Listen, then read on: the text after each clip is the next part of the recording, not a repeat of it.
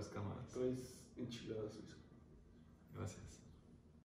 Los riesgos nunca se pueden evitar, pero definitivamente los puedes administrar.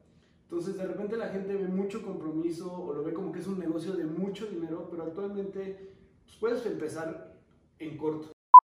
¿Listo para la entrevista con Dimsa Productions?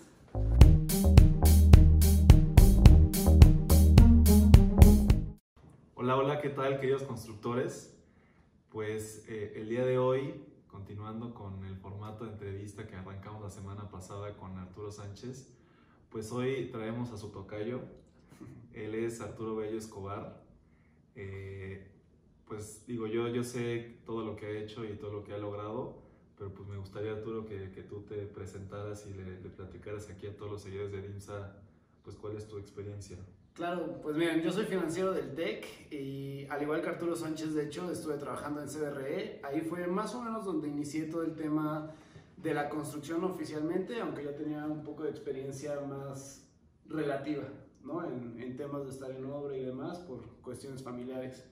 Este, de ahí hemos seguido eh, todo el tema de la construcción con una empresa que se llama Grupo Inmobiliario Belea, en la cual ahí traemos varios proyectos que eh, platicaremos más adelante y si quieres ahí lo vamos rebotando un poquito.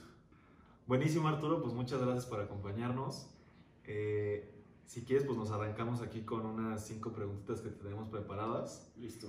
Eh, yo creo que hay tres diferentes formas de entrar al, al negocio inmobiliario. Eh, el área de ventas, que creo que es algo que tú estuviste en CBRE como broker, la parte de construcción, que estás viviendo ahora, y la parte financiera, que bueno, la, la, sigues utilizando y que al final es lo que estudiaste, ¿no? ¿Cuál es tu punto de vista de estas tres áreas y cuál crees que es la más óptima para entrar, entrar al negocio financiero? A mí me parece que la mejor para entrar es en la de ventas. Eh, como lo dices, yo estuve en CDRE, la verdad ahí aprendí muchísimo, eh, sin tener que tener, digo, tú sabes, hacer una construcción es, es, muy caro y empezar con el tema financiero también requiere como ya de una estructura muy grande. Por lo que a mí me parece una muy buena idea y aparte eso está enfocado un poco al financiero, eh, que lo sueles tener dentro de tu empresa, independientemente si tú eres constructor, inmobiliario, lo que sea, siempre hay un esquema financiero para lograr los resultados.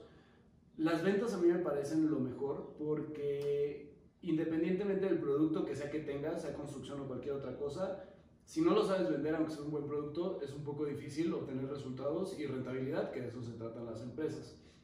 Y aparte es el más fácil a, al cual entrar y en el que menos riesgo corres, porque eso lo sueles hacer eh, como, como en parte de, de algo que ya está hecho y nada más obtienes los resultados sobre ventas.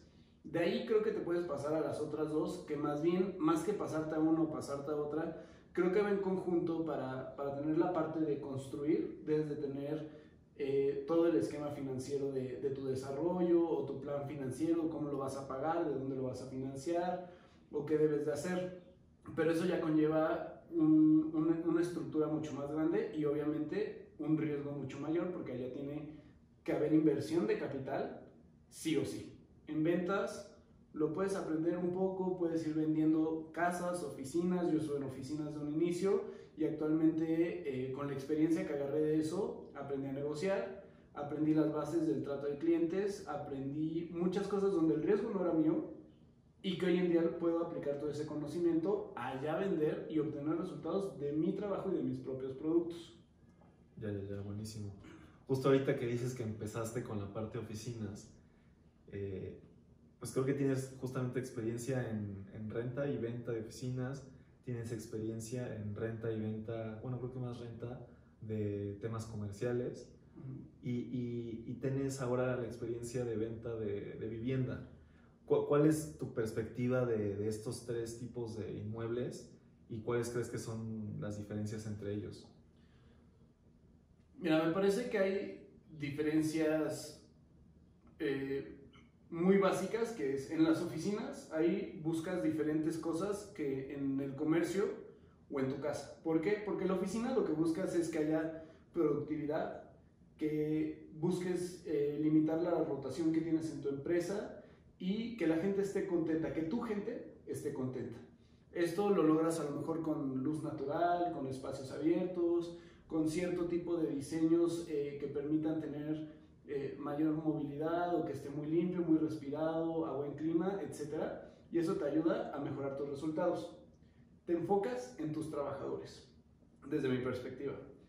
Eh, en el área comercial te enfocas en tus clientes. Lo que quieres a lo mejor no, no es que haya tanto espacio porque vas a estar una hora en un restaurante y no ocho horas trabajando ahí, pero lo que sí quieres es que esté a la mano, que llegue si haya estacionamiento, que no sea complicado dentro de la misma plaza, restaurante, eh, centro comercial o incluso el diseño del restaurante que no sea incómodo para quien va a ir a comer o te va a ir a comprar o te va a visitar para go-karts, lo que sea, buscas la satisfacción del cliente. Y en la vivienda buscas la satisfacción propia. O sea, porque ahí el que pasa eh, el mayor tiempo ahí, pues eres tú o tu familia, ¿no? Entonces, uno está enfocado a tu personal, otro está enfocado a tus clientes y otro está enfocado para ti. En cuanto a la renta y venta, creo que depende mucho de los esquemas que traigan de, inversión, de gastos y demás. Me parece que son sí dos animales diferentes porque la renta es algo que planeas y deduces a largo plazo, etc. Y la venta es una, un, golpe muy fuerte, generalmente. O sea, sea oficina, local o, casa, el desembolso es muy fuerte. También lo suelen comprar con crédito, pero es un compromiso ya de entrada que tienes que tener el enganche y que tienes que asumirlo el resto del tiempo, no como una renta que si en algún momento decides cortar, hay penalización, pero no pierdes todo, todo lo que has invertido en ese tiempo. Y también obviamente el tema de que cuando compras y es para ti, a veces te sueles explayar un poquito más en los gastos que puedes hacer, ya sea de remodelación o en la compra, porque sabes que es tuyo. Y en la renta a veces lo que quieres es optimizar eh, gastos o costos más bien. Ya, buenísimo. Oye, y ahorita que estamos mencionando estos tres tipos, de, que me encantó la respuesta del enfoque del cliente, del personal y propio, eh, a lo mejor una de las características que creo yo es la misma o que la, más importante de, los tres tipos de inmueble es la ubicación.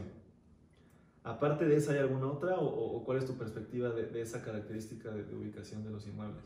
Definitivamente, y como lo dicen desde hace mucho, location, location, location. O sea, si haces el proyecto más padre o lo que tú quieras y no está en el lugar adecuado, eh, difícilmente, a menos que lo quieras usar como un detonador, que al final de cuentas es el lugar indicado para detonar la zona, va a ser muy difícil que prospere realmente. Si tú haces un super edificio en una zona donde no van a pagar esos precios de vivienda, por ejemplo, pues aunque lo tengas con mármol y acabados de lujos y lo que quieras, pues no, no es la zona para hacerlo. Entonces eso es súper importante. En cuanto a qué otras cosas son, son muy, muy importantes o cuál sería la segunda prioridad después de location, location, location, me parece que es diseñar pensando en quién lo va a usar. O sea, no tienes que diseñar a tu gusto, obviamente le tienes que echar tu estilo y, y, y tu marca, pero tienes que diseñar con base y va mucho de la mano del approach, o sea, no puedes diseñar una plaza como una oficina o casas como pensando en algo comercial, sí tienes que ir dirigido a tu mercado y se tiene que pensar en el cliente, o sea, siempre hay que pensar en la satisfacción del cliente.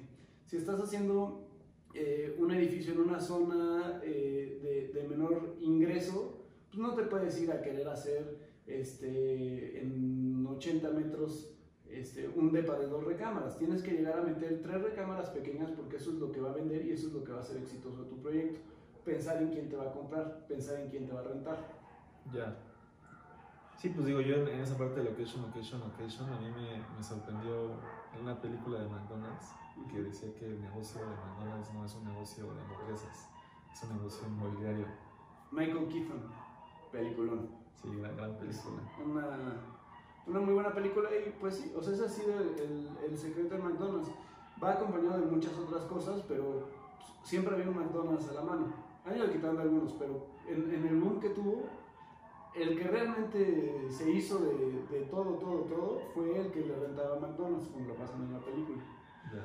El bien inmueble siempre va a ser un, un negocio muy rentable y muy seguro. Claro. Bueno, y aquí una, una, pregunta que tiene algo que ver con, con, tu edad, ¿no? Ya tienes 26 años y, bueno, ahora ya estás desarrollando pues una torre de departamentos. ¿Qué, qué le dirías tú a, los jóvenes que piensan o que, y, que pensamos que, entrar a este tipo de negocios es, complicado por la edad o, o, que es un negocio de adultos? ¿Tú qué, qué piensas de eso? Pues yo les diría que todos los negocios son difíciles de entrar, o sea, en todos hay barreras, a lo mejor estas sí son un poco más altas, pero hay que aprender a tomar riesgos y administrarlos. Los riesgos nunca se pueden evitar, pero definitivamente los puedes administrar. Entonces de repente la gente ve mucho compromiso o lo ve como que es un negocio de mucho dinero, pero actualmente pues, puedes empezar en corto, o sea, puedes empezar eh, comprando un terreno, asociándote con cuatro o cinco personas de, de, la misma edad.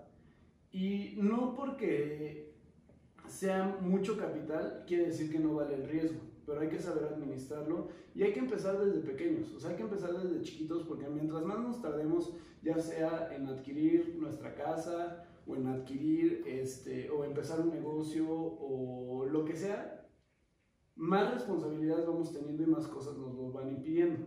Hay que perderle el miedo a jugarse la grande. Hay que hacer las cosas. Ya, buenísimo. Y bueno, la, la última pregunta, Arturo. ¿Cuáles son los proyectos que tienes ahorita en Belea? No sé si quieres platicar aquí a, a la gente qué, qué, estás haciendo, qué, qué, qué hay de nuevo con, con Belea. Claro, pues nosotros administramos ahí algunos inmuebles en Querétaro, empezando por Plaza Belea que ya afortunadamente y sorprendentemente ahorita a pesar del COVID está en su máximo nivel de ocupación. También tenemos consultorios y oficinas por allá. Acá abajo les van a dejar este, mi, número y mi mail de contacto por si alguien tuviera interés en oficinas, consultorios o, o, en Querétaro o departamentos aquí en la Ciudad de México, que estamos haciendo actualmente dos proyectos en la Narvarte, uno de seis departamentos y otro de 12. Este, ahorita están en preventa, así que sería un gran momento para invertir y empezar. Y este, pues aparte hacemos todavía un poco de brokeraje, en, en ocasiones, con, sobre todo con gente cercana o gente que ya nos conoce, si necesitan algún tipo de oficina, bodega, este, bodega es lo que menos, pero al, algún tipo de vivienda o algo y no tienen el tiempo para buscar o acotar sus opciones, también ayudamos con eso. Ya, buenísimo pues sí, como decía Arturo, aquí dejamos sus, sus datos. Este, pues muchísimas gracias por, por, la entrevista. No, hombre, a ti por la invitación. Este, y pues nada, muchas gracias a todos los constructores que, que nos ven aquí en nuestro canal y denos like y síguenos en todas nuestras redes. Gracias. Nos vemos.